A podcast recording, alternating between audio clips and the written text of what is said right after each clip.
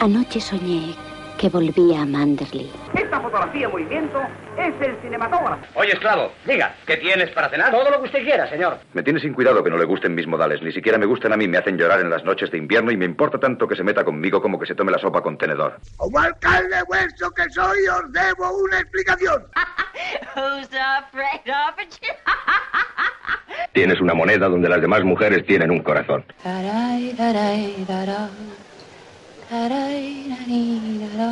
Fernando Galindo, un admirador, un amigo, un esclavo, un siervo. No diga más y juegue.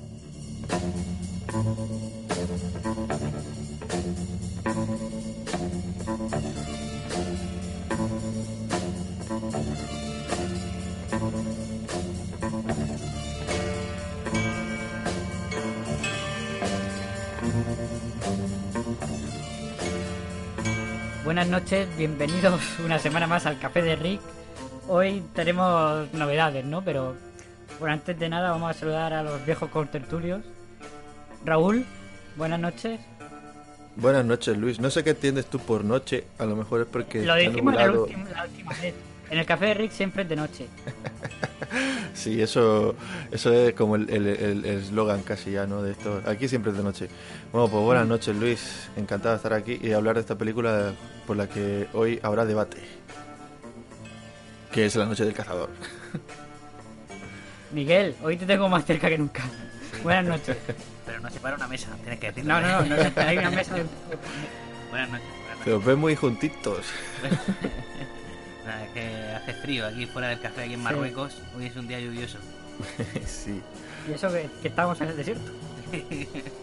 Eh, vinimos por las aguas, pero bueno, hoy tenemos una un nuevo un nuevo miembro del café. Aunque no sé si sabéis la fábula de no os fiéis del del falso, ¿cómo es? Del lobo con piel de cordero, ¿no? Exactamente, del lobo con piel de cordero. De Yo los falsos que- profetas con Yo piel de Yo creo cordero. que esta persona, eh, no- la piel de cordero no la lleva, ya el pelaje de lobo. Por, por, su, Pedro. por sus frutos los conoceréis. Por sus frutos los conoceréis. Pedro, buenas noches. Hola, ¿Cómo buenas noches. ¿Qué tal? Yo soy el que va a tocar el piano en el café, Sam, un becario. Claro, he sido el Cuando becario. Sam, cuando Sam esté de aquí tomándose unas copas con nosotros, tú tocarás el piano. Exactamente. Al final Luis me ha convencido a que vea películas clásicas como él. Y aquí estamos. Pues nada, hoy con esta nueva incursión eh, traemos un peliculón que a mí me parece una obra maestra, aunque creo que a alguno de nosotros no se nos parece. Mm, a lo mejor tiene los días contados en el café. no, no. Eh, hablamos de eh, La Noche del Cazador, The Night of the Hunter. The Night of the Hunter, única película de Charles Lawton, como hablaremos en breve. ¿Cómo se, nota 1955. que, ¿Cómo se nota que solo hizo una película? Este argumento más, más fuerte, ¿no? Sí, bueno, única película, pero bueno, ya veremos que como actor es uno de los grandes actores. Y también muy polémico, pero bueno. Don Miguel, ¿con qué nos deleitará esta noche nuestros delicados oídos? Bueno, no sé si, si tocará Sam o si tocará Perico el piano, pero esta noche vamos a, vamos a escuchar, traemos aquí al Café de Rey la Sinfonía Fantástica. Bueno, episodio de la vida de un artista, pero vamos, es, es conocida como la Sinfonía Fantástica. La he traído por, eh, porque como la película de la que vamos a hablar esta noche, digamos que es un- una especie de cuento de terror, o de cuento, digamos, una especie de cuento, pues yo creo que como estamos ahora con el tema de la sinfonía y tal, lo que más refleja, sea, que más refleja así digamos, la forma de un cuento o, relata una especie de cuento con su instrumentación es esta sinfonía. Esta sinfonía consta de cinco movimientos. Estamos ya, ya sabe, ya saben nuestros oyentes o nuestro oyente la sinfonía, la normalidad es que sean de cuatro movimientos, pero Le bueno, tenemos contento. le tenemos contento. Esta es de cinco, pero bueno, una sinfonía muy muy chula y, y- y- y va a quedar muy bien. Escuchemos, escuchemos a esa, con esta sinfonía fantástica.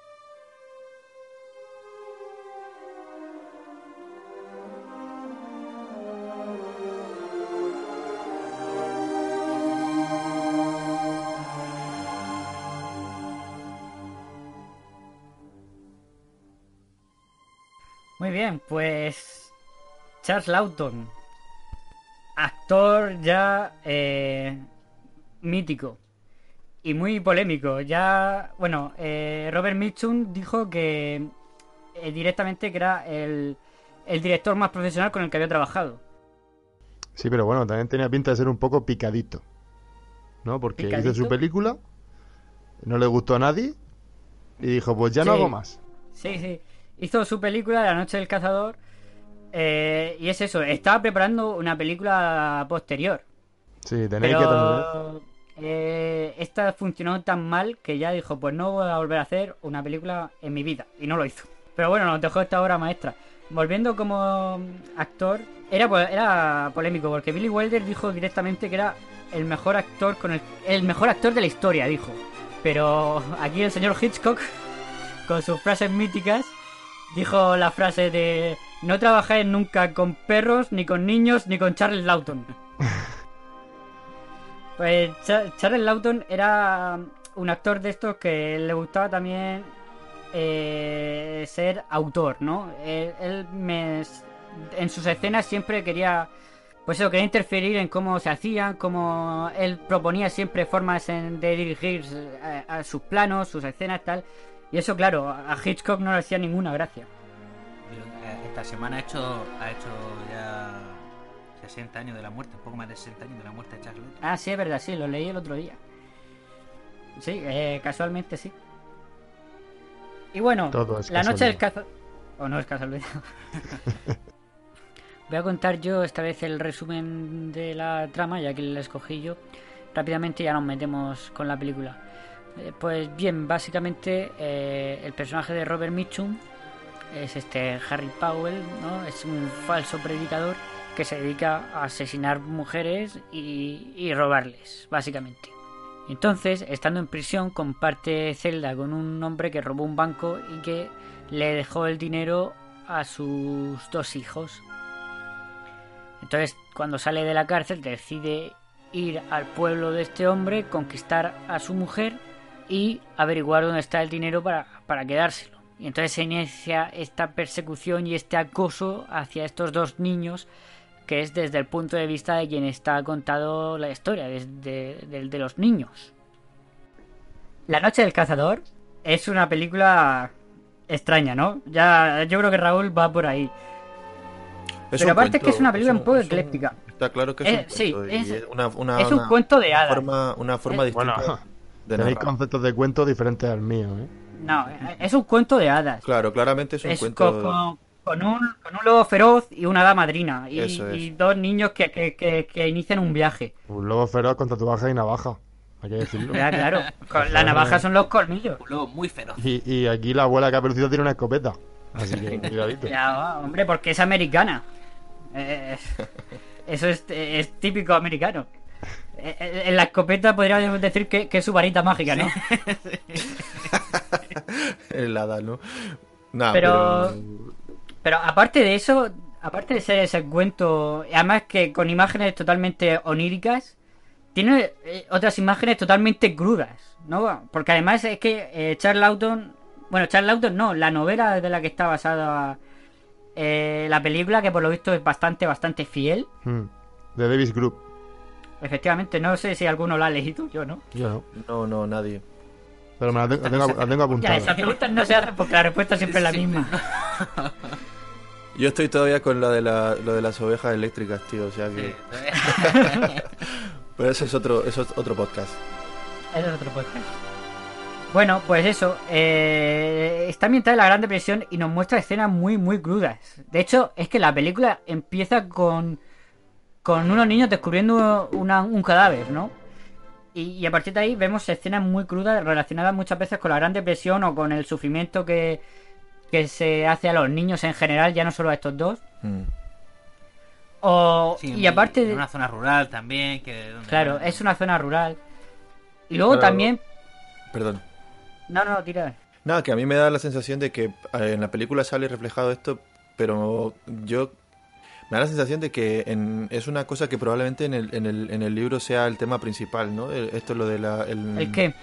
pues la, La Gran Depresión. la- la depresión, o sea, la gran depresión, el, el momento este de, de, mm, económico malo, en el, Por lo que- en el que hay niños pidiendo mm, pues asilo y comida, ¿no? Por vagando por ahí, vagabundeando, sin niños huérfanos. Por lo que tengo entendido, eh, no, el, el libro también es un cuento y está hecho en forma de cuento. Y de hecho, muchas imágenes que salen en la película se describen casi literalmente en el, No, en no, el sí, libro. sí, sí, sí, lo, lo sé, Luis. O sea, yo eh, me, me refiero a que lo que cuando digo el tema principal que no es que vaya de eso, ¿no? Sino que dentro de este mundo así que se que se describe y que se en la película se ve tan tan tan tan bien, ¿no? Con, con, con las imágenes así, eh, con la fotografía súper cuidada.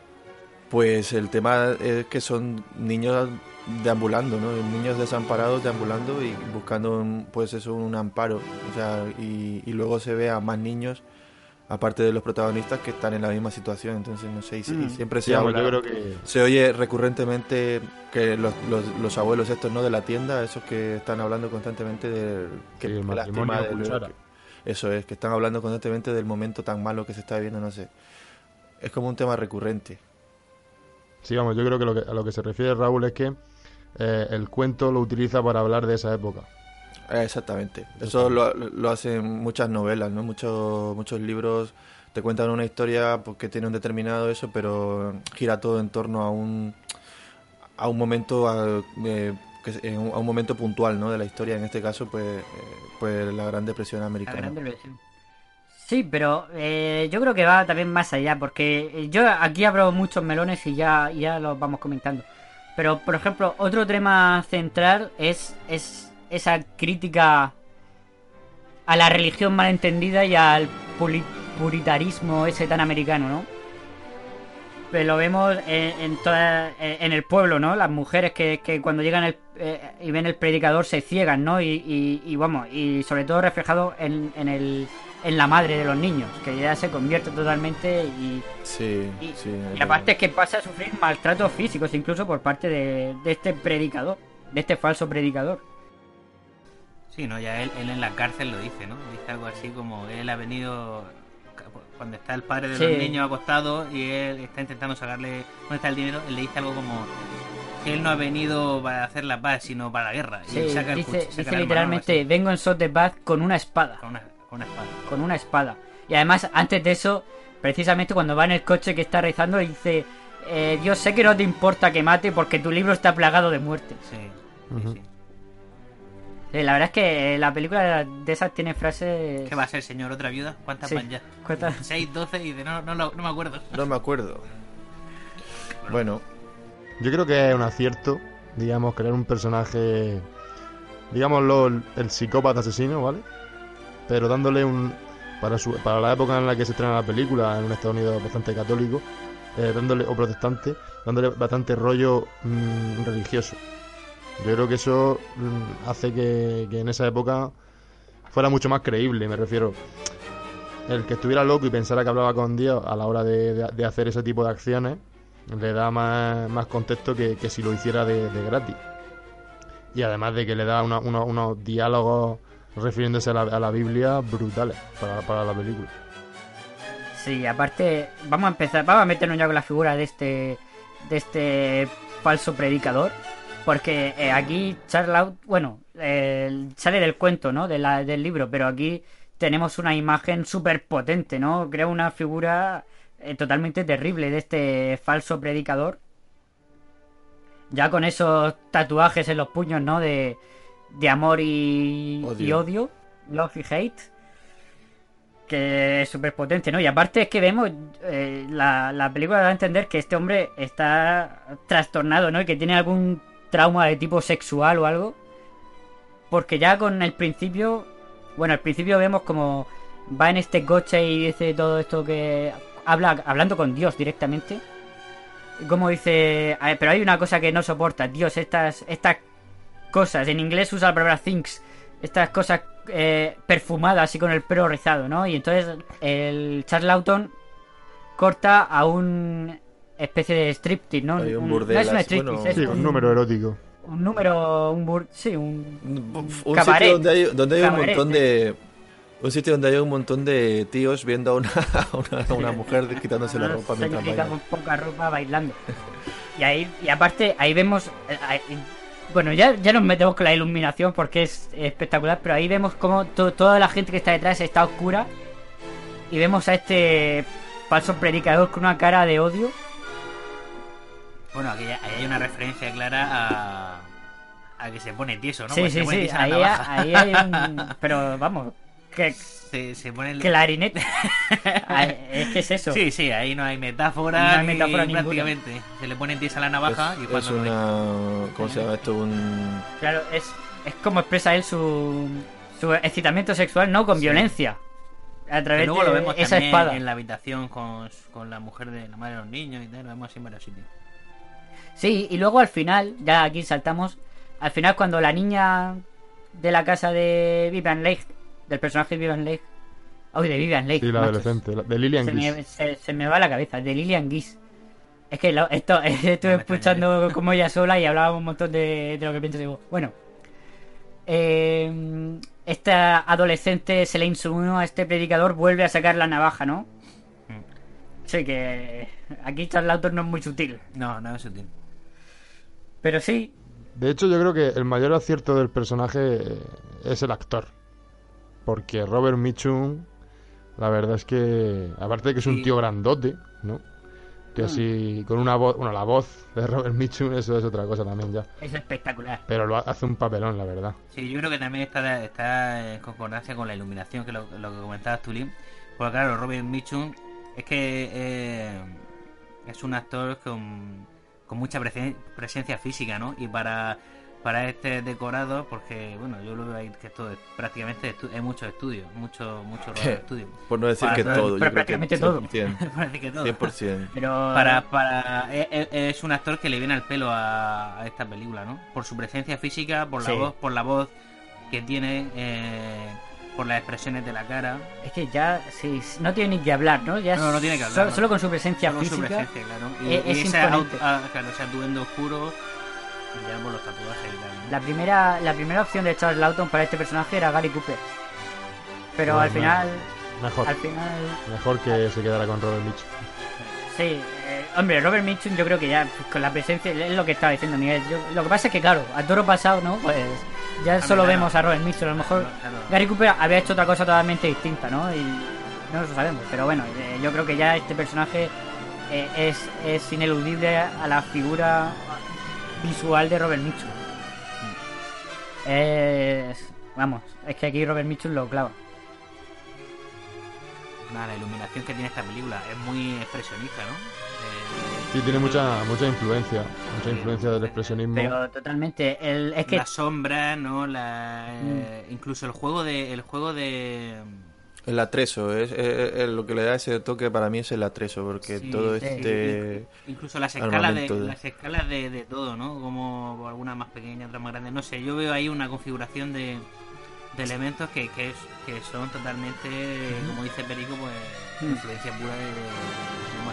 Charles Lawton, Y yo soy el que me menciona aquí el impresionismo alemán, siempre lo digo. Charles Lawton decía que incluso a la hora de actuar, eh, él tomaba como referencia actores del expres- expresionistas. Y claro, cuando se puso detrás de una cámara, lógicamente, Claro. eh, eh, pues tiró por ese mundo expresionista. Además, y, yo creo que Robert Mitchum en, en este aspecto es justo lo contrario. No es un actor tan expresionista, sino que es totalmente calmado y, y- totalmente calmia- calmado y, y que no hace falta que un gesto suyo sobresalga Mm.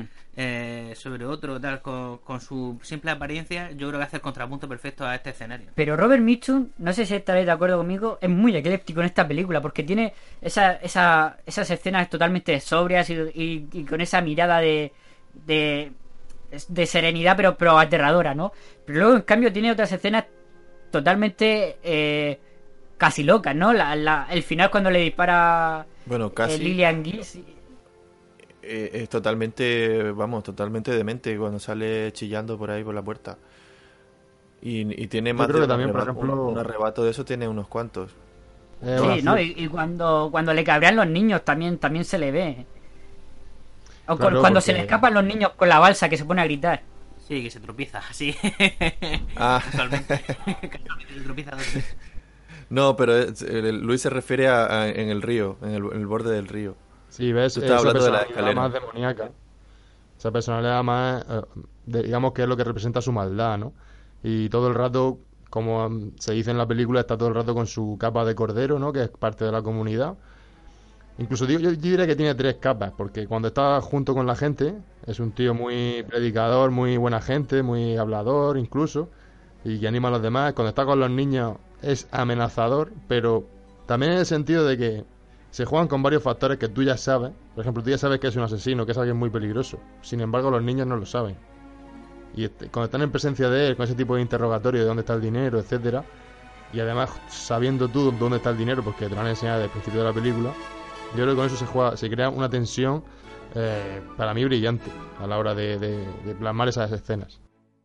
Hombre, el, el niño yo creo que eh, a la primera que lo ve ya sabe que algo hay algo malo, ¿no? En este en este lobo con piel de cordero, ¿no? Powell, ¿no? ¿Cómo, eh, cómo se llama? Eh, sí, Harry Powell. Harry Powell, Harry Powell. Que por cierto el nombre mola, ¿eh? Es como Harry, Harry- Potter, pero Power. Harry, Harry Harry Powell, Powell. como, Harry como Max Powell, partiría ¿no? cara Claro, si, si- si el hijo hubiese sido suyo, en vez de, de- del otro, hubiese sido Max Powell. Max Powell. en vez de Max Harper. Sí, que hay que decir que el padre, el padre de Max eh, es el, el- el ladrón de bancos, ¿no? Ben Harper, Y que es Peter Graves. Cuando Peter Graves empezaba, ¿no? Era jovencito. Y bueno, que es luego el piloto de Aterriza como pueda. Que, vamos, que es un, actorazo. Ese también era un, un cuento infantil, Sí. ¿no? Sí, sí. Un actor expresionista, ¿no? Pero es un peliculón, tío, y, y- y ese tío además que lo te partes. Sí, es un película. Además, ahí se ve el- el- la influencia de las películas de gladiadores, ¿no? Sí. Espartaco. De, de los peplums. No me acuerdo cómo se llama el crío, ¿no? Timmy o Jimmy, ¿te gustan las películas de gladiadores? Dios, qué, qué pervertido, tío. Bueno, nos estamos yendo un poquito. Bueno, no tiene por qué. Estamos hablando de un niño en un avión y la película va de niños. Así que. Pues De niños, de niños perseguidos por un, por un, Por un psicópata. por un psicópata. La típica historia de cuento, ¿no? De terror. Sí, Pero mira, más- a más ver, de, de yo quiero, clásico, ¿no? De Disney. yo quiero, yo quiero, em, bueno, matizar un poco, ¿no? Lo que he dicho antes, que, que a ver, no, no me parece ni mucho menos una, una mierda de película, no pienso que sea mala, ni malísima, ni nada de eso, ni la odio a muerte. Solamente he dicho que mm, narrativamente no es para mí una gran película. Mm, obra maestra fotográfica, desde luego, eso no te lo voy a discutir porque pocas películas tienen una fotografía tan brillante como esta. Eh, eso está claro, o sea, eso es indiscutible. Presencia en la pantalla del el personaje principal, o sea, eso un 10. Muchas cosas, ¿no? Que tiene, pero lo que es unir esos elementos en la historia, hay cosas que no me, no, me, no me gustan, hay cosas que no me cuadran. Puede que ya no tenga que ver tanto con la peli, sino con la propia historia en sí. O sea, si, si, si es fiel al libro, a lo mejor pues se hizo así porque el libro era así. Mm, pero a mí la forma que tienen muchos personajes de reaccionar ante este falso profeta o falso predicador me resultaba muy... Por ejemplo, lo, que menos me gustó de la película para mí sería cuando cuando cogen ¿no? a, a- al predicador al final, casi al final, y el niño este, John, corre corre hacia él y le dice, papá, papá, toma el dinero, no sé qué.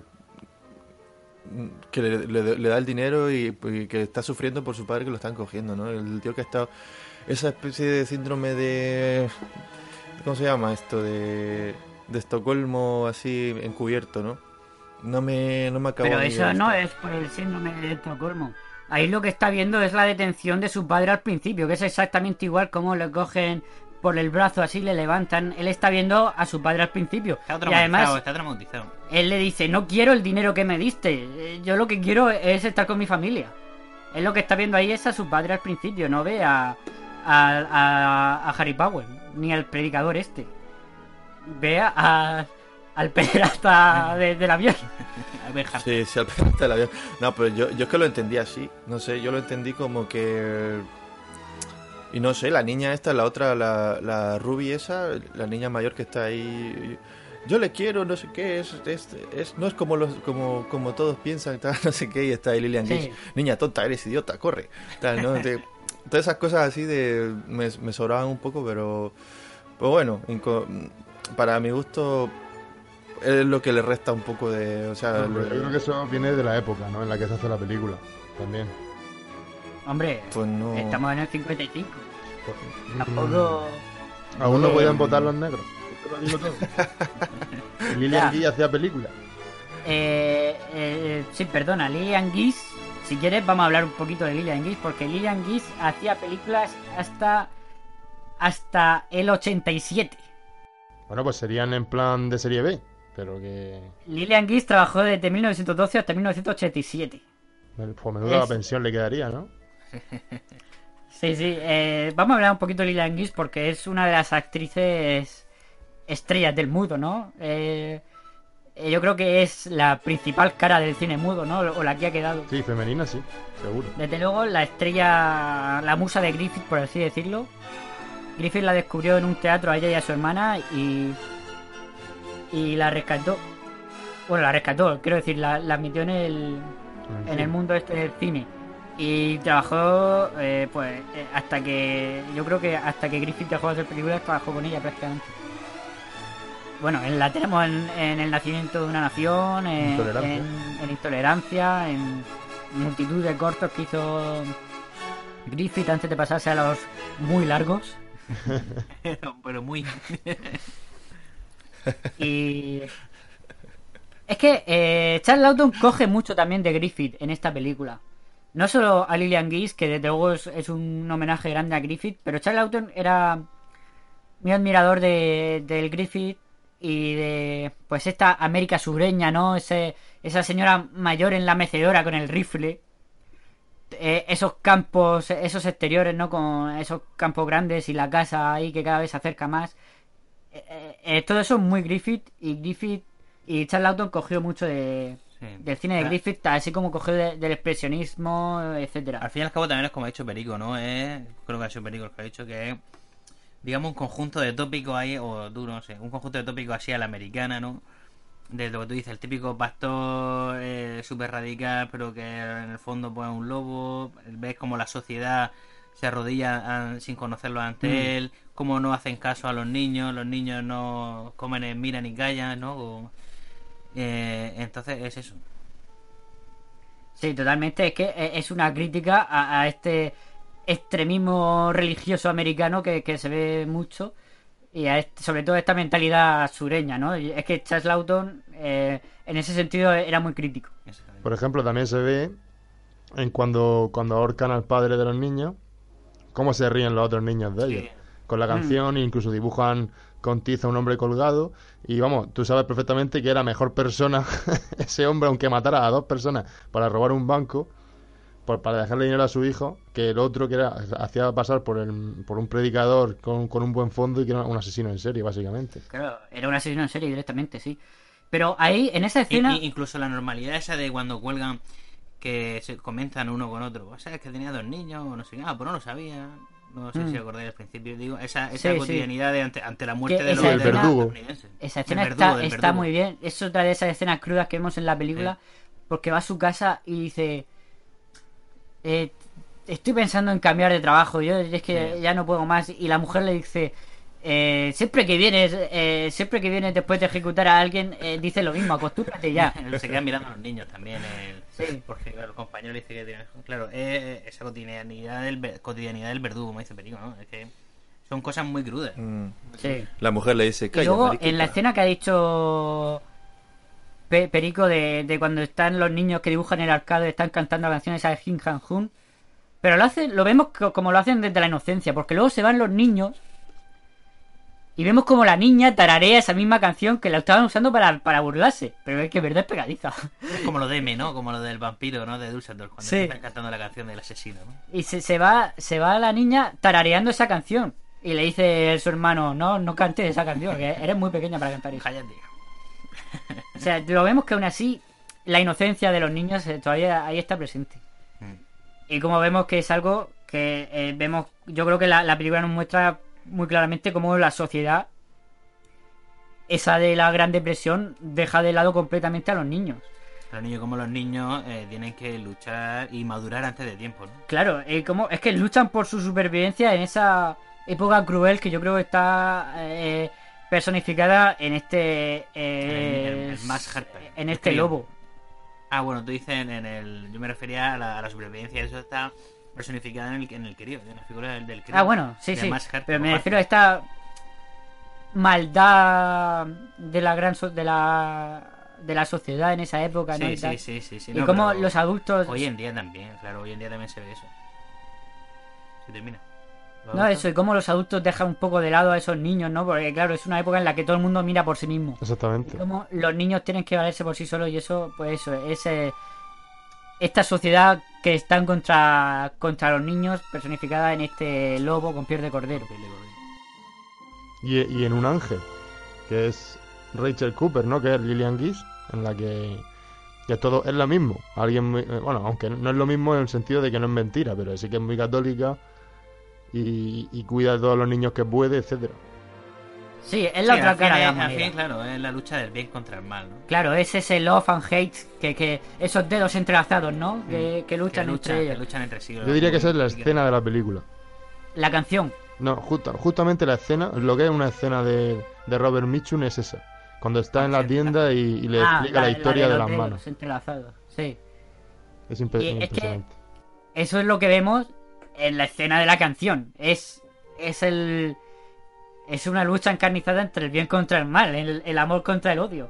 Es eh, ese eh, eh, canto de, de Robert Mitchum que es aterrador. Y cómo el hada madrina lanza su, su contracanto, ¿no? Por así decirlo. Su combate este, este canto aterrador con su propio canto y cómo al final acaba callando a- al mal. Es eso, es la lucha entre el bien contra el mal. Oye, ¿cómo, cómo habéis visto esta película? ¿Habéis visto en...? Es que el otro día me la puse para ver el, el doblaje nuevo este, que es penoso. La- yo la he visto en castellano. Pero sé que vosotros la habéis visto en versión, la habéis, la habéis en versión original, ¿no? Yo la he visto en las Yo dos. la he visto en versión original. Y tú, tú Perico, las dos. ¿no? Yo la he visto en las dos, miento. A mí me lo Eh, dejó Luis, si no me equivoco, y esa la vi en versión original. Y para recordarla un poquito me la puse en castellano, pero en versión original gana mucho, gana muchísimo la película. Claro, es que la, la voz... Sobre todo Robert Mitchum, es que es voz espectacular. es flipante. Pero es que yo, como la tengo en, en, en, en- en HD y en NMKV y no, es que está el doblaje este nuevo que no sé si lo había escuchado, lo comentamos el otro día en el cine y entonces fui a posta a, a probarlo y es penoso, tío, los Sí. doblajes que hacen hoy en día los redoblajes son, son malísimos, malísimos, malísimos. Yo no sé si no entra en cargo de conciencia a esta gente o algo, pero es muy, muy malo. Sí, el Es doblaje muy malo. rompen totalmente con Y el doblaje la... antiguo es muy bueno, pero, pero es que el doblaje antiguo es bueno, yo a mí me gusta. El Se, ha perdido mucha industria del doblaje también. ¿eh? No, no es eso, es que es otra forma, lo que decía el otro día Luis, que es otra manera de... No, pero Pero aparte, digo, aparte de los filtros, lo que, a- lo que aparte, sea, aparte de eso, Raúl, es que estas películas que van directas... Es que esto no va al cine, este doblaje va directo a Blu-ray y, y esto pues lo ha doblado una compañía lo más barato y lo Claro, más rápido posible. Exactamente. No, no han invertido en doblaje claro, ni no han hecho tema un- de filtros ni cosas de esas extrañas, sino que No, no, no, es que es un doblaje barato. es lo que dice Luis, hace una película francesa. Es un doblaje barato y hecho a prisa. Todo se, ju- todo se junta al final, ¿no? Todo se junta porque no, no, no, encaja, no encaja con, con la manera, o sea, con la el estilo, ¿no? El estilo de la película. Yo el, el- el doblaje antiguo, por ejemplo, sí que lo veo bastante bueno, no sé. Pues yo también la he visto en versión original y con el, y el doblaje antiguo. Es que el doblaje antiguo es bueno. Y el doblaje antiguo es bastante, o sea, es, es bastante parecido al original. Está muy bien hecho, quiero Es que, decir. es que el doblaje antiguo es, bueno, pero el, el nuevo, el redoblaje este, eh, pero no sé nada, solo quería remarcar eso. Y una cosa importante que por lo menos dejan la, can- la canción y los gritos, ¿no? Sí. hay muchas cosas que se dejan y... y Hombre, eso, solo pues, faltaba. Solo Uf, faltaba. Pues No es que ya, es que hasta- en- a los tiempos que corren, ¿qué quieres que te diga? Se- a mí Sí, no me mola escuchar una, y la canta con pelele. a mí no me mola escuchar en Los Simpsons una canción doblada, por ejemplo. Eh, cantada en español. Oye, vamos, vamos a escuchar esta canción de la que estamos hablando, un poquito, que es maravilloso. La que canta y aterrador. Leaning. Leaning. Leaning, leaning, safe and secure from all alarms. Leaning,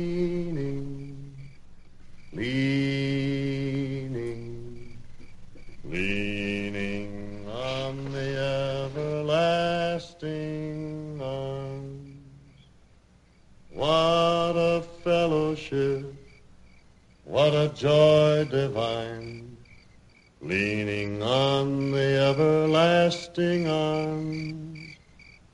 What a blessedness, what a peace is mine, leaning on the everlasting arms. Leaning on Jesus, leaning on Jesus, safe and secure from all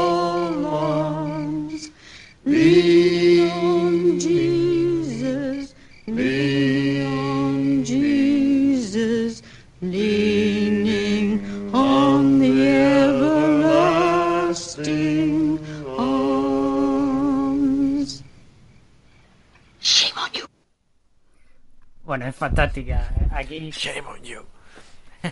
Debería darte vergüenza. es que hablamos de la voz de, de, de Robert Mitchum, claro. Es que esto es flipante, Mm. ¿no? Y, y la, la entidad que tiene la voz y también la adición que tiene Robert Mitchum. ¿no? Eso, Este, este es Johnny Cash. marcado. Este es Johnny Cash, pero sin guitarra. Pero sin ahí, guitarra. ahí a, a capela, en caballo. Y esta escena es, es acojonante, ¿no? Como está, eh, vemos a Robert Mitchum ahí entre las sombras eh, fuera de la valla, o- no, en la valla justo, y a esta Lillian Gates con la escopeta en la mecedora. Buah. Eh, es impresionante. Sí. Es un ahí. Sí, sí, sí. Es un Nazgûl. y, y justo cuando llega la, la adolescente, la chica esta adolescente con el con la con una fuente de luz, con, Mm. con la vela, que, que ciega por un momento la, la ventana y cuando apaga la, la vela Lilian Gish ya no está. Y está, está los niños abajo. Eh, eh, no sé, es impresionante. Bueno, la, la canción digamos que es el clímax ya de, de todo lo que viene siendo la trama, ¿no? Del enfrentamiento final, ¿no? Digamos, entre lo malo y lo bueno. Claro, totalmente. Porque, por ejemplo, esta película, sobre todo los planos de interior de casa, podría sacar eh, fotogramas y hacer una exposición fotográfica. Es que es, es impresionante. Pero interiores y exteriores. ¿eh? Exactamente, porque juega con la luz, luz blanca, blanca y, y- y la oscuridad absoluta. Y sobre todo hay una escena que personalmente que para mí es la escena que más, más bonita que he visto en muchísimo tiempo. Y es justamente están jugando fuera en la calle eh, los dos niños, ¿no? Y la niña empieza a sacar el dinero de, de- de la muñeca. Y está todo el dinero tirado por el suelo. Y justamente cuando el, el chico empieza a meter el dinero al fondo, digamos porque es un, un plano frontal del porche, eh, ves cómo va saliendo por la doble puerta Robert Mitchum, ¿no? Diciéndoles, ¿qué hacéis, niños? ¿Qué hacéis? Y vas viendo ahí la, la tensión, ¿no? De, de- de cómo va guardando el dinero, en- intentando engañarlo para que no venga. Es un Hitchcock. Sí, y además eh, hace como como un traveling hacia adelante, ¿no? Porque la niña ha recortado dos billetes con forma de una niña y un niño que son como ella y el hermano. Y justamente es como que el aire arrastra esos billetes por debajo de los pies de Robert Mitchum y se meten debajo de la casa. Y es un, es un plano impresionante. Sí, pero es que la película está, está repleta de esos planos. Ese está muy bien porque además que la composición de ese plano es impresionante porque está los niños así agachados y en el medio, en el fondo, sale aparece la figura esta de Robert Mitchum así en, entre la- como medio oscura.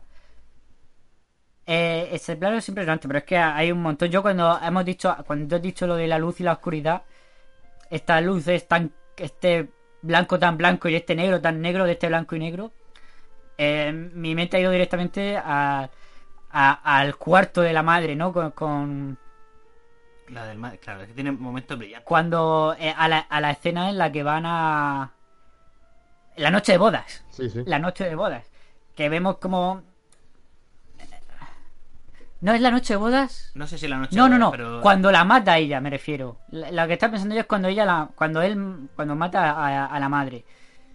Que ella está acostada, ¿no? ella está acostada y le da justo la luz a ella y está Robert Mitchum entre las sombras Mm. eh, levantando la mano hacia Bueno, esa, es- esa hacia la escena es ventana. que es puro expresionismo alemán, Eso es la- puro la- expresionismo. las sombras, ¿no? Y la luz de ella también como está como está cegada, ¿no? Por, Mm. por el amor ese, ¿no? Que tiene, ¿no? Que Además que ahí ya sabe que él va por el dinero, Sí, pero sí, dice, sí. aún, as- aún Ah, así, sí, sí. insiste, pero sé que ha venido a salvar mi alma. Y aún así, ahí vemos también lo de con la navaja y tal, ¿no? De Mm. Robert Mitchum, ¿no? Y cómo se... Es que la, compo- la composición de, de- Exactamente, la composición de esa escena está... Bueno, digo exactamente porque Luis me está haciendo un gesto, claro, porque aquí no lo veis. No, pero la composición de esa escena está muy bien, ¿no? La sombra acabada en pico y, y cómo oscurecen la figura de... de- Sí, el trabajo de fotografía de tanto de Lawton como de, de su director de fotografía, que es Stanley Cortez, que, que ya trabajó antes, por ejemplo, con Orson Welles. Y sí, cuando- él eh, era cámara en, precisamente en... ¿El cuarto mandamiento? No, era director de fotografía del cuarto mandamiento y empezó como cámara en... eh, en- eh, joder, en la primera. ¿En eh, Ciudadano Kane? En Ciudadano Kane. Vale, vale. No, pues vamos, con ese, con ese currículum, vamos. O sea, no te podías esperar menos de este hombre. Sí, sí, pero aún así, aún así Charles Lawton metió mucha mano y él, por lo, por lo que parece, hizo órdenes específicas de cómo quería la, la, la, fotografía. Por supuesto, Stanley Corte pues eh, no, no era manco tampoco, pero por lo visto eh, Charles Lawton tenía muy claro lo que quería. Hay una, hay una escena también que me que para mí es no sé si me favorita la primera vez que vi esta película yo me quedé impactado en esa escena y es cuando eh, mete a la, a la- madre debajo del río no cuando en el coche no De- Mm. es- esa la fotografía de esa escena para mí es o sea para mí es lo que me, me impactó de esta película la fotografía de esa Sí. escena fuera de también la del, la de la de Mitchum pasando con el caballo al fondo no pero es que la fotografía de la escena en esa película me parece flipante como, como bailan las, las telas, las algas y eso alrededor de esta persona muerta. Que, El que- pelo. El pelo. Y, y es como tú dices, incluso ella, o sea, la chica eh, brilla, ¿no? Eh, brilla en- dentro de la oscuridad de, de- de las aguas, ¿no? Es Esa un tanque de ese- agua. Ese, plano, Ah, El, el plano ese, bueno. Sí, ya- ya lo sabemos.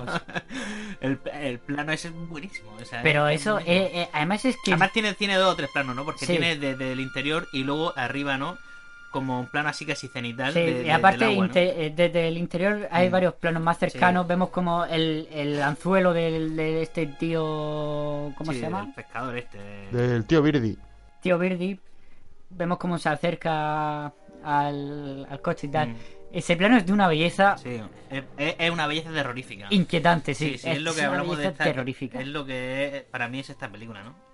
Es, es, un- es una belleza terrorífica. A mí me Pues es, mucho. es que en parte, en parte eso también es el, el propio expresionismo, ¿no? El expresionismo alemán es eso, básicamente, es, es una fotografía eh, muy, muy bonita, pero, pero es inquietante y, y- y siempre amenaza- ame- amenazadora.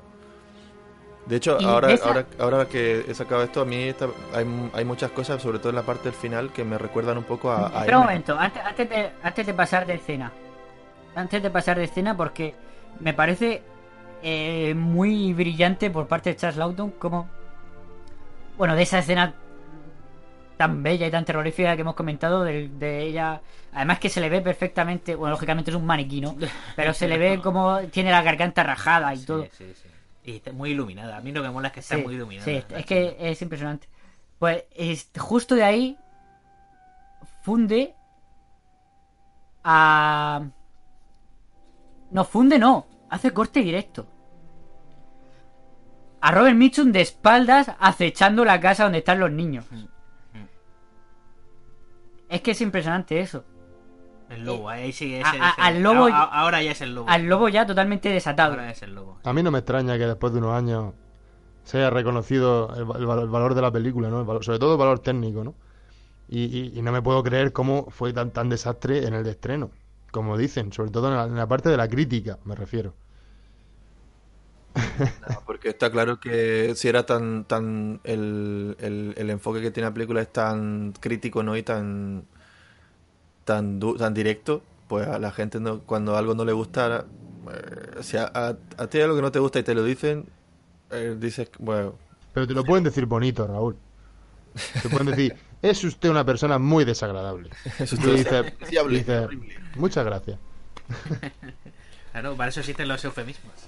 ya claro Sí, eh, en Europa, por lo visto, la crítica fue un poquito mejor. Pero claro, lo que pasa es que esta película lo que tuvo fue una distribución malísima. Esta película fue un fracaso en parte. Bueno, la crítica la- en Estados Unidos sí la puso mal. Pero lo que tuvo fue una distribución pésima. No había negra a los que echarle la culpa y entonces por eso no, no nos gustó en Estados Unidos. Malditos racistas. Pues. es verdad, no sale en negro. Es en que me, ha venido como, como ella sola, ¿no? Pues es raro, porque si, si le gustaba Griffith, que no sería algún tío pintado de betún. No, hombre, los, los niños los niños hay momentos en los que llevan la cara así bastante negra Sí, puede ser, puede ser un homenaje. Sí. Hombre, a ver, eh, le gustaba Griffith, pero hasta cierto punto. El Charlauton era. No hace película de cuatro horas. No. Charlauton era un hombre muy. Muy moderno, ¿no? Muy. No, ¿cómo se dice? Pero eso, él además era homosexual, ¿no? Y él, él era muy de izquierdas también. O sea, un rojo. Era un comunista. ¿Quieres decir que era, era muy progresista, liberal? Sí, muy progresista, correcto. Y liberal también, sí. No me salía la palabra, estaba buscando progresista.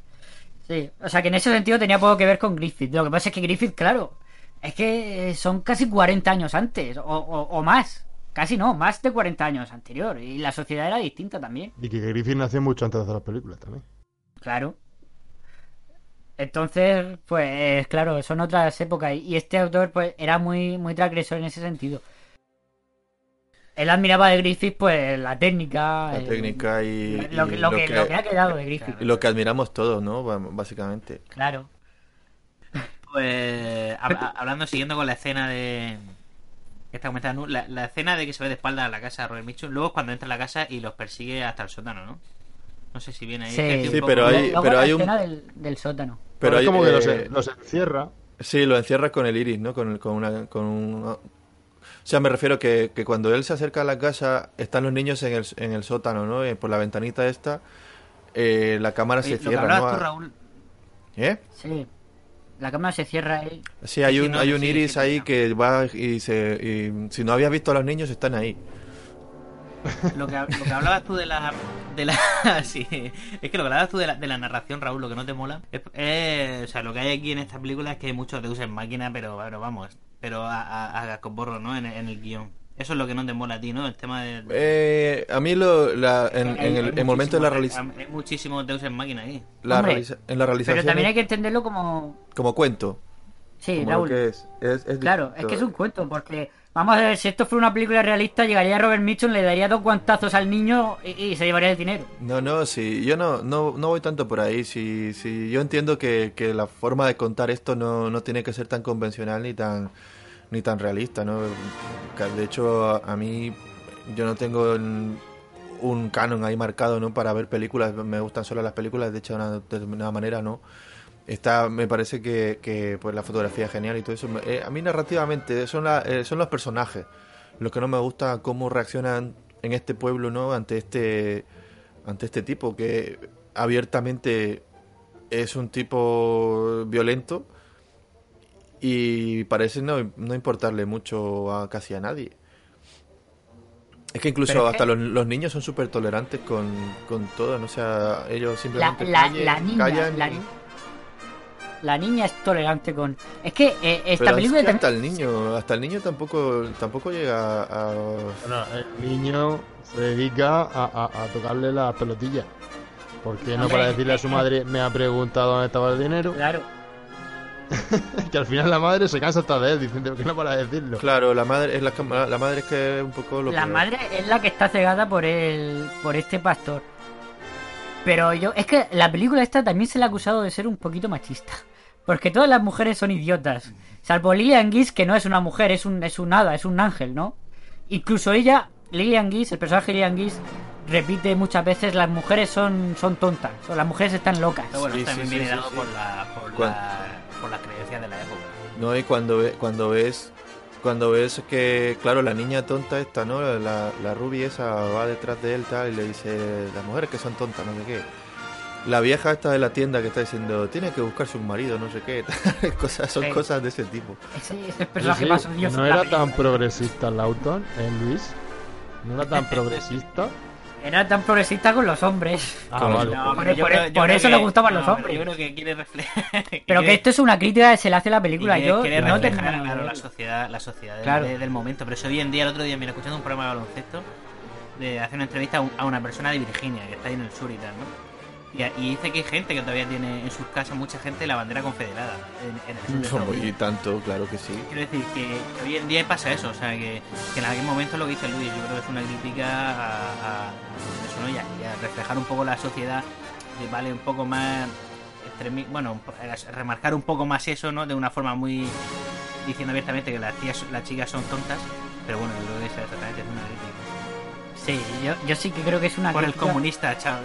a, a, a toda esa sociedad sureña y bueno sureña y no tan sureña porque claro Sí, pero bueno, rural, podemos decir sí rural. a toda la América rural y eso. ibas a decir tú algo antes Raúl pero te hemos cortado No lo recuerdo ahora mismo. Ah, sí, ya, ya sé a lo que te refieres. Eh, que a mí hay, hay muchas cosas que, que me recuerdan de esta película al, a, a M, al vampiro de Dusseldorf. Sobre todo la parte final del pueblo, ¿no? Este pueblo que, que, que quiere juzgar, ¿no? Al, al asesino. Mm. eso es que mujeres. eso no solo es muy M eso, eso es muy Fritzland en general porque luego en Furia hace lo mismo Y, y aparte, al principio de la película, eh, cuando está el niño hablando con su hermana en la habitación, y digamos hay una, una gran luz de la ventana sobre él, hay un momento en el que aparece la, La sombra. sombra, la ¿no? sombra. De, de- de- de Exactamente. Robert Mitchum con el sombrero y le tapa totalmente. Mm. Y Sí. yo creo que ahí sí. también se- Es solo un hombre, sí, eso, eso, es, eso es muy, muy M. es solo dice es solo un hombre y luego le dice a su hermana que no te coja que ten cuidado buenas noches y que no te, te coja el hombre del saco El hombre del saco, sí. Pues, pues eso, ¿no? Esa- eso- esas cosas que a mí me recuerdan el pueblo este también así por la calle, ¿no? Con antorchas, la vieja esta que va con Sí. un hacha. pero eh, eh, Eso digo, un poco eso, los lo- eso es un poco los Simpsons, ¿no? Yendo a quemar el observatorio. eso luego lo vemos eh, Nos trae amor. Sí, nos traemos. Eso luego lo vemos en Furia, que es una película que yo quiero traer de, de Fritzland. Y bueno, aparte de eso es que pues no hay nada más americano que un buen linchamiento, ¿no? Con orcas y, y palos prendidos. Un buen linchamiento o, o, ¿cómo se llama esto? Un saqueamiento, ¿no? De tiendas en, en un apagón. Eso es muy americano también. Hay otra de las, otra antes del final, otra de las escenas que a mí me mola mucho. eh, bueno, hay, hay dos, ¿no? La, la del paseo a caballo de, de, de, de Robert Mitchum cantando con ese fondo de estudio, ¿no? Eso es impresionante. Que es impresionante. Ahora si queréis lo comentamos.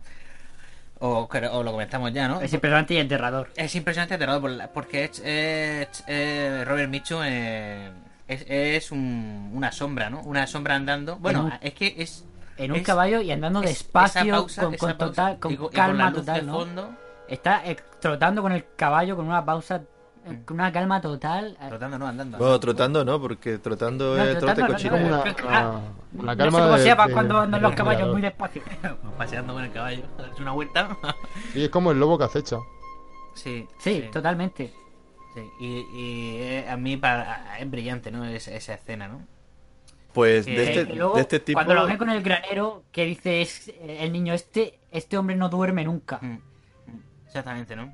Es el miedo ese, es el, es el miedo a, a- a que te cojan, ¿no?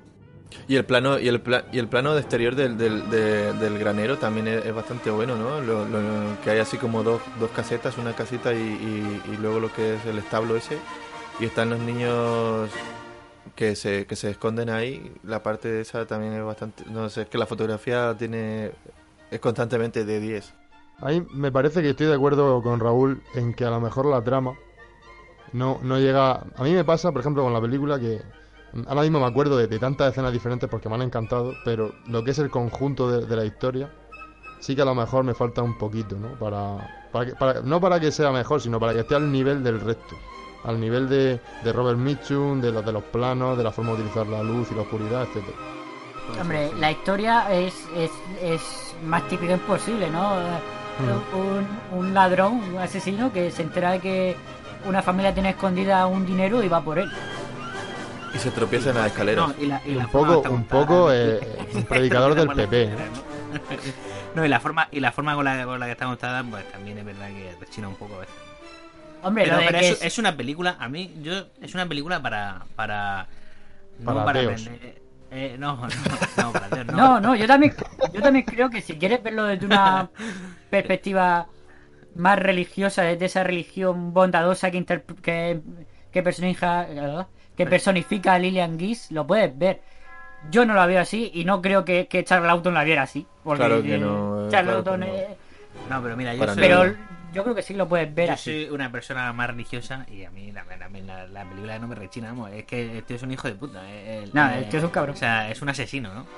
Pero que me refiero que a mí me mola el tema de lo que hemos hablado de la pausa, ¿no? Me parece una película buena para aprender no solo el tema fotográfico, sino la pausa a la hora de realizar una, una buena película, ¿no? De, es que hoy, en día no hay películas que tengan escenas con esa calma del, del paseo de, de, de Robert Mitchum en el horizonte, ¿no? No, si, si eso es, es lo que eso es de, probablemente lo que más me guste de la película, to- toda esa, todos esos momentos, donde, no, donde, se- te centras, atacado enseguida. no, donde, donde te centras en, en, en lo- no, no pierdes de vista el, el motivo de la película y todo esto, ¿no? Pero eh, si a mí lo que no me gusta es, es el resto de personajes y su forma de, de reaccionar, ¿no? Ante este este protagonista. Parece que se lo ponen todo muy muy en bandeja. Y luego hay otra escena también que mola mucho, que es la de Yo soy el escenas, que es la del paseo de los niños en el río, ¿no? Buah. Vemos como Robert Mitchum se vuelve a tropezar, ese hombre tiene un problema de equilibrio. No, a ver, sí. Cuando- Hombre, yo creo que Lo eso del río, es- tío, eso es un icono, Pues ese- eso es historia del Ya, cine. forma parte de ese cuento. Ya, ya, pero... Joder, Luis no, no, no deja a la broma, una piscina. no, no. sí, sí. Pero sí, la escena del río es impresionante. Un, un río totalmente hecho en estudio. Pero es que es impresionante Pero- como esos planos de animales. Pero es, es Eso- es la naturaleza, ¿no? Es- Es, es, es Mowgli, los Esa, niños esa, en la, en la naturaleza. esa eh, red de araña, ¿no? Mm. Es impresionante. Vamos a escuchar la canción que canta la niña en ese momento. Que también es bastante aterrador. There was a pretty fly. He had a pretty wife. This pretty fly. But one day she flew away. Flew away. She had two pretty children. But one night these two pretty children flew away, flew away into the sky,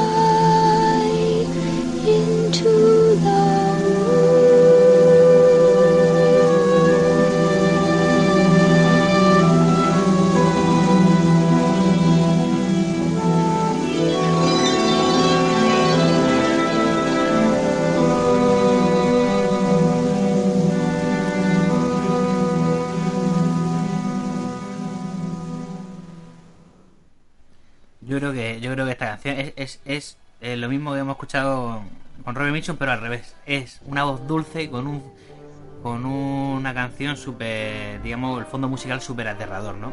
Mm. Justo lo que hemos escuchado, pero, o sea, con Robert Mitchum hemos escuchado una voz grave, aterradora, con una, con una música un poco más, no alegre, pero bueno, un poco más, no sé, no sé cómo, cómo decirlo. No, Lo pero es que yo no pienso que la canción de, de Robert Mitchum sea, sea aterradora. No, no, Yo yo, la- yo digo, no digo la es- canción, digo la voz, la voz, la voz, es, la es voz. pacífico, es pacífico y, y claro, el hecho de, de que tú sepas que ese personaje ya lo conoces, el contrapunto es lo que hace que, que te, que te resulte más, más aterrador, ¿no? Que sabes Sí, pero que hombre es- es un exactamente, asesino pero- y que cante así tan pacíficamente es como que... Y la voz, y la voz que tiene Robert Mitchum, ¿no? Con Amen- esa entidad que tiene, ¿no? Y, y- y- Sí, pero a mí ese tipo de voz no me resulta amenazador, me resulta pacífico también. O sea, la niña también podría ser. Romero, pero Escúchame, yo estoy, yo soy un pescador, estoy en el río a, a las 3 de la mañana y me aparece una niña cantando eso con una muñeca ahí Y tú Y a lo dices, mejor "Es hora- a mí me- es hora de me- acostarse". a lo- mejor Pero- le pero giro un eso- poco también. Pero eso es de ahora. Y tú dices, me he pasado con el whisky aquí en la orilla. Eso es con los ojos de, Pero- do- de 2016. En el 1955 la gente eh, no, no había visto El Exorcista. Quiero decir. Claro. Pero no, no, no solo eso, ya es que lo estoy mirando con vuestros ojos, no con... Me refiero que es una voz dulce. Esta película está contada desde los ojos de un niño. Sí, aparte es una, es una canción es una canción que dice algo así como entre los bosques, ¿no? Habla así, es que Empieza Habla de una, de una mosca. Había una vez una mosca bonita de- y la mosca era libre y tal. Que es lo que no son ellos. Ellos están ahí atrapados en ese río huyendo de, de- del monstruo. No, pero habla, eso la canción también lo poco- menciona. La mosca tenía dos niños, dice. Es La verdad. hay, una referencia aquí, digamos, un poco también bíblica del tema de, de, de salvado por las aguas como Moisés, ¿no? Mm, De hecho, la madre lo compara directamente con Moisés. Sí, no, claro, La sí. madre no, Lillian Eh, Gish. Está salvado por las aguas como Moisés, ¿no? Digamos, y, de- y, de- y del faraón, digamos, Mm. que los persigue, que es Robert Mitchell. Bueno, pero Moisés tenía poderes. Eh, ya, bueno. Bueno, hablaba, hablaba con Dios también, ¿no? Pero. Eh, yo quiero, antes de... de- ¿Cuántos han sido de- ya? ¿Seis? ¿Doce? No me acuerdo. Seis o- Antes de terminar y de pasar a nuestras escenas favoritas, porque, bueno, este podcast es un poco más eh, disperso que, que en otras ocasiones, pero a mí me gustaría incidir un poco más en el personaje de Lillian Gish, que me parece magnífico. Me parece... eh, ese ángel me parece de una bondad y, de, y además de una fortaleza Con escopeta, es lo que mola. con escopeta. Pero es- es- lo bueno de esa sociedad, ¿no? Cómo debía Claro. ser y comportarse la sociedad con la, con la gente que necesitaba ayuda. Para mí representa eso. Ella, ella es que hace mención en un momento de la película que su hijo le, le abandonó, ¿no? O algo así. Y. Pero. Lilian Gish, perdona que te corte, Luis, ya no te corto más. Eh, el- eh, Córtame lo- todo lo que Lo que quieras. vemos al principio es Lilian Gish, ¿no? Digamos. Hay que poner otra La, mejilla, la- ¿no? las caras flotando. Sí, la, la cara flotando, digamos, contándole el cuento Sí. y contándole. Eh, enseñándole- es Lillian Gish contando el cuento de, Pues, es de que eso no, de. no, no recordarme, es que no la he visto esta última, no la he visto para el podcast y no la he visto. Eh, eso de. eh, lo que hemos dicho al principio, llevad cuidado con los falsos profetas con piel de cordero. Por, por sus frutos los conoceréis, ¿no?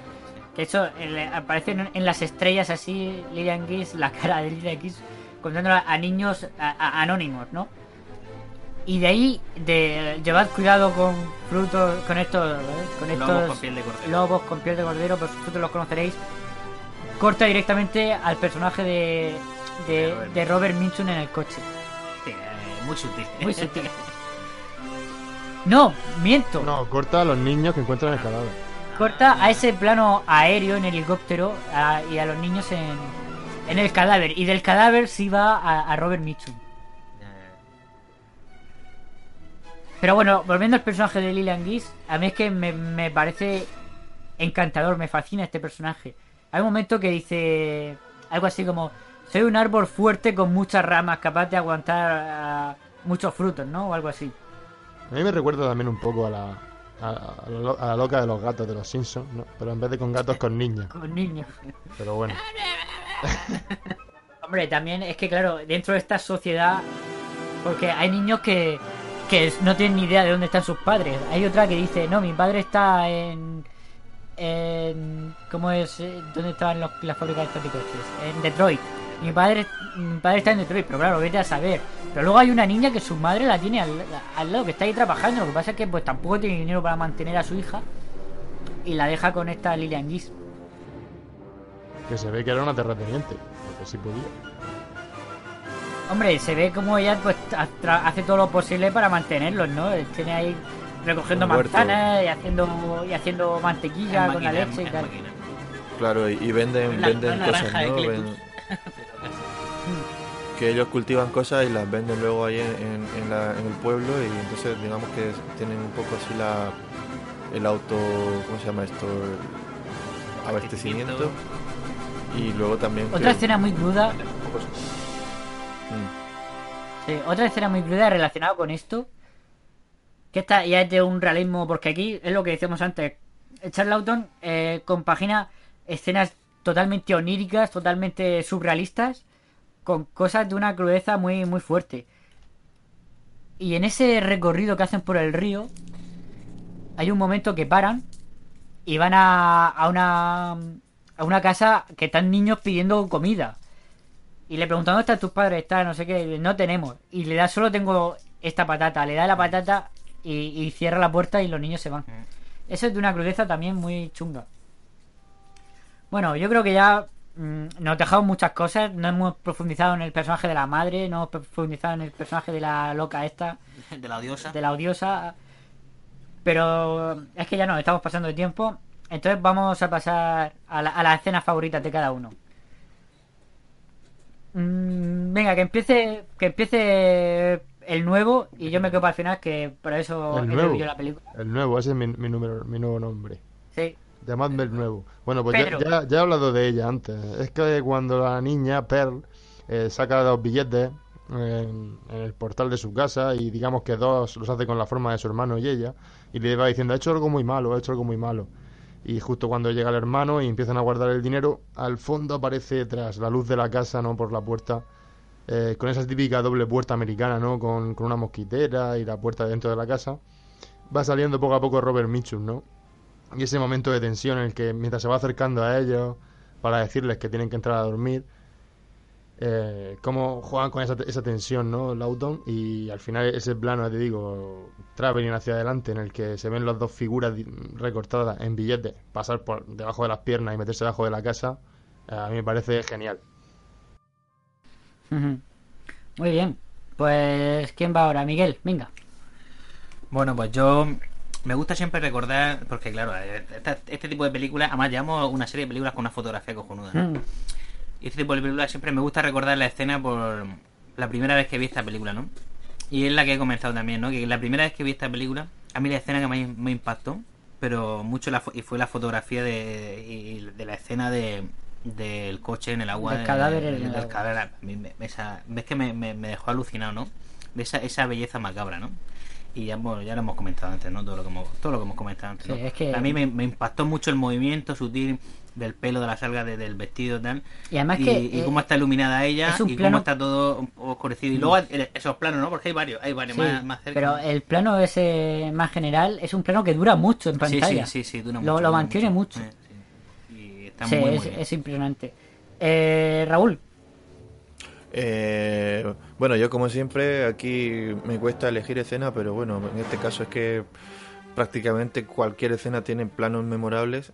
O sea, la secuencia del río, la- lo de las cabañas, lo de la casa, ¿no? Todo, casi todo tiene así para destacar fotográficamente, y, pero como escena, a mí una cosa que me gustó mucho fue la, la muerte de la, de la madre, ¿no? De los niños. Y no me refiero solo al momento de, de cuando lo mata, sino cuando la tensión esta que se crea desde cuando ella viene, ¿no? Desde fuera de la casa y él está adentro, pues intentando sacarle esto, la información, ¿no? A la niña. a la niña.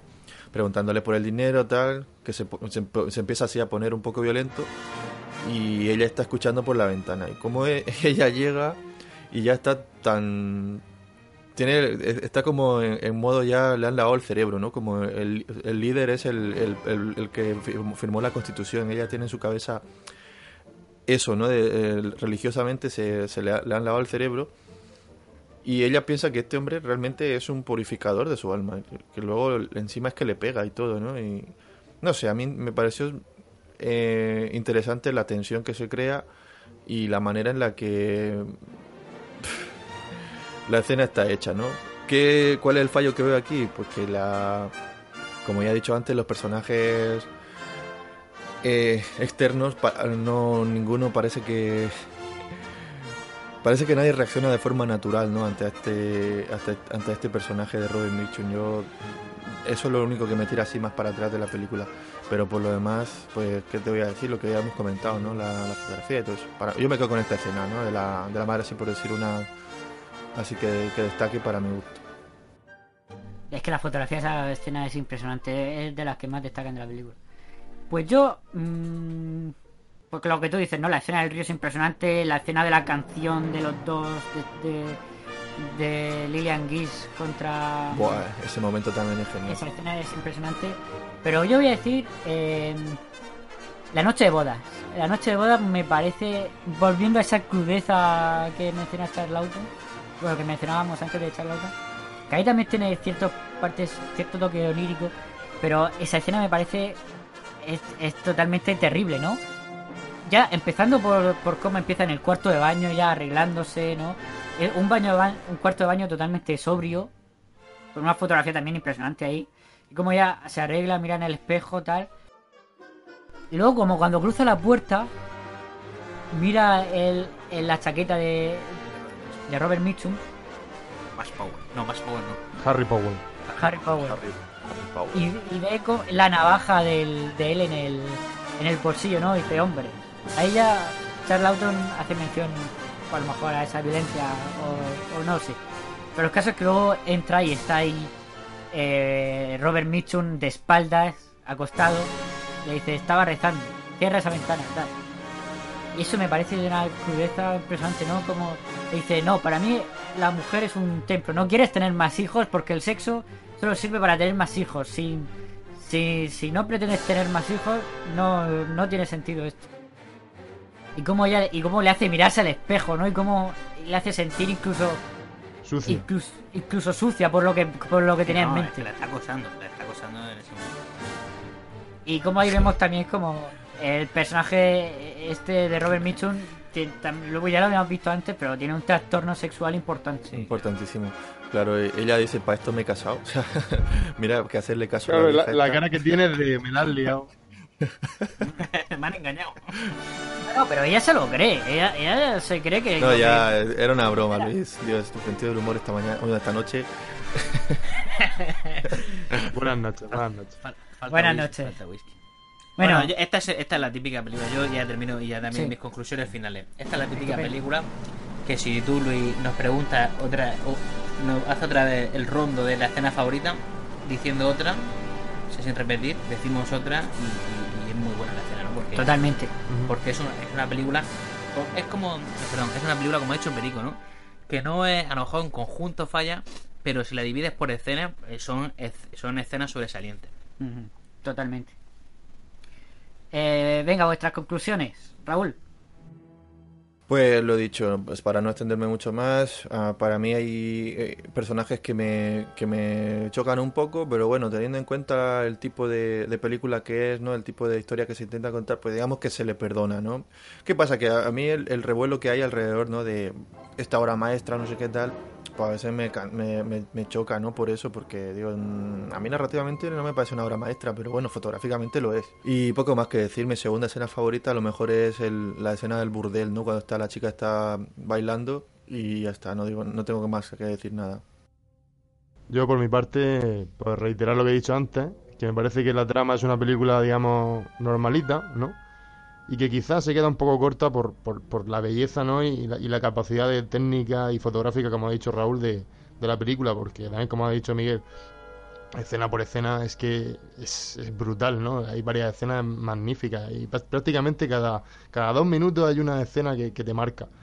Pero eso, simplemente que está un poco como que eh, hicieron el trabajo demasiado bien para lo que tenían. Es muy perfecta esta película, es demasiado perfecta. No sé, a mí sí que es una película que me fascina. Además, todo ese cuento, cómo está contado por la perspectiva de un niño.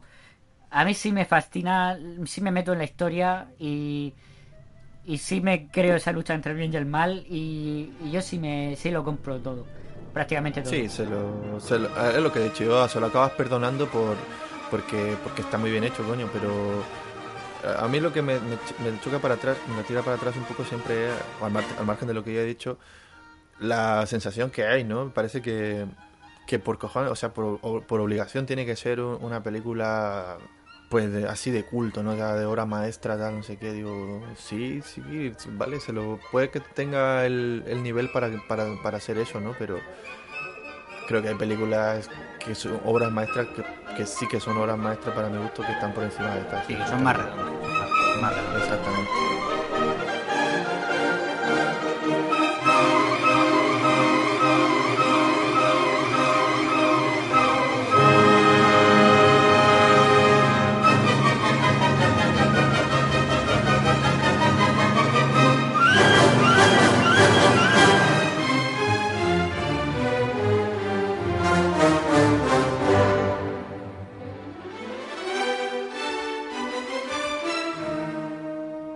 Pasamos a la, sec- a la sección final. Rápidamente, eh, Miguel, porque aquí hoy tenemos un poquito de prisa, Sí, pero hoy Bueno. te toca a ti proponer tres películas. me toca elegir. Voy a hacer una, una táctica un poco engañifa, ¿no? Bueno, traigo tres películas. La primera es una película americana de 1944, hoy cine americano todo, Muy bien. que es cine negro. Eh, todas la- la- las tres que traigo son obras maestras.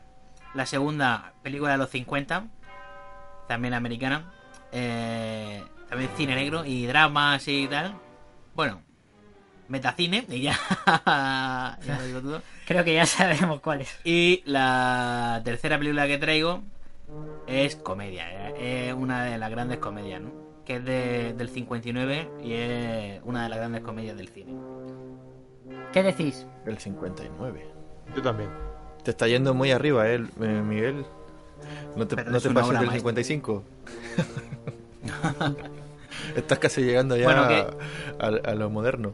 Eh, ¿Qué película? ¿Qué la, prim- la qué prim- decir? la primera, la primera me la puedes repetir, por favor, que has Sí, dicho que es cine negro de, 40 en de qué 1900 cine negro de 1944. 44. Obra maestra del año? cine Ah, negro. 44. Luego tenemos eh, obra maestra del 50, que también eh, tiene un poco de tinte de cine negro, metacine y tal.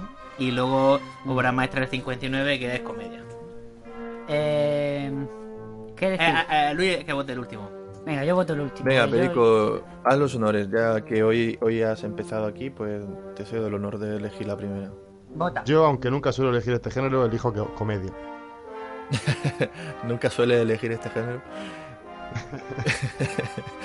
pues es que yo creo que estoy con, con Perico, ¿eh? porque no sé por qué tenemos aquí la tendencia a ir al cine negro y llevamos, bueno, que llevamos ya un par de pro- un par de programas intentando no, no repetirnos, pero desde a ver que vimos Chaplin, hace dos podcasts que vimos comedia. Eh, Venga, voy a decir comedia al 59 porque me apetece, simplemente porque me apetece. Bueno, pues ya está. Y, Bueno, pues Luis, ya está. y Luis, por mucho que diga, eh, son dos votos contra uno. Son dos votos contra uno, pero el mío vale doble y en caso de empate. no, es, es- es broma, es broma. Venga. Eres comedia. Sheldon Cooper. Comedia del 59. Bueno, pues eh, por fin traemos a un director que a mí me encanta, que es Billy Wilder. Y es con falda ya lo loco. Toma ya. Ah, Una obra maestra de Billy Wilder que yo tenía muchísimas ganas de que, de que llegase aquí. Y bueno, la Jack Lemmon y Tony Curtis, ¿no? Que decir, ¿no? De estos actores. Bueno, ¿Qué- y- qué decir de esta y la película? no? rubia. Y, y- y la rubia que, que no quería decirlo, pero bueno. Marilyn Monroe, Marilyn que está Monroe. espectacular en esta película. En esta película sí tenemos que beber whisky, ¿no? Para. Sí, ¿eh? Y bueno, pues eso, una película que empieza con un tono mafioso, pero luego Mm. se traslada, pues, Me encanta. al travestismo. Me encanta esta película, me encanta esta película.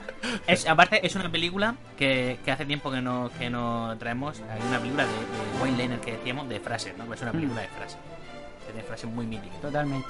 Como es Billy Wilder, ¿no? Una- eh, eh, eh, tiene, grandes, Eso- eso- tiene grandes comienzos y grandes finales. Sí, y Tú aparte. lo has dicho siempre, que Billy Wilder es un gran finalista y yo estoy de acuerdo. Sí, totalmente. Y aparte, esos guiones tan mordaces, ¿no? Esas conversaciones tan sí. mordaces que, que tiene en Que sus es el discípulo de, de Lubitsch, como comentamos. Efectivamente, ¿qué, qué haría Lubitsch? Muy bien, pues nos despedimos aquí, ya sabéis, para la semana que viene con faldas ya lo loco. lo loco. Billy Wilder. Ella, o, o ellas las prefieren calientes, ¿no? O- algo así, ¿no? sí, Algo sí. así, ¿no? Como es eh, Sam Like It Hot. Sí, Sam Like It Hot. Algunos las prefieren calientes. Algunos la prefieren caliente. Muy bien, pues hasta la semana que viene. Bueno, pues hasta la semana que viene. Muy bien, chicos, hasta luego. La última y vamos.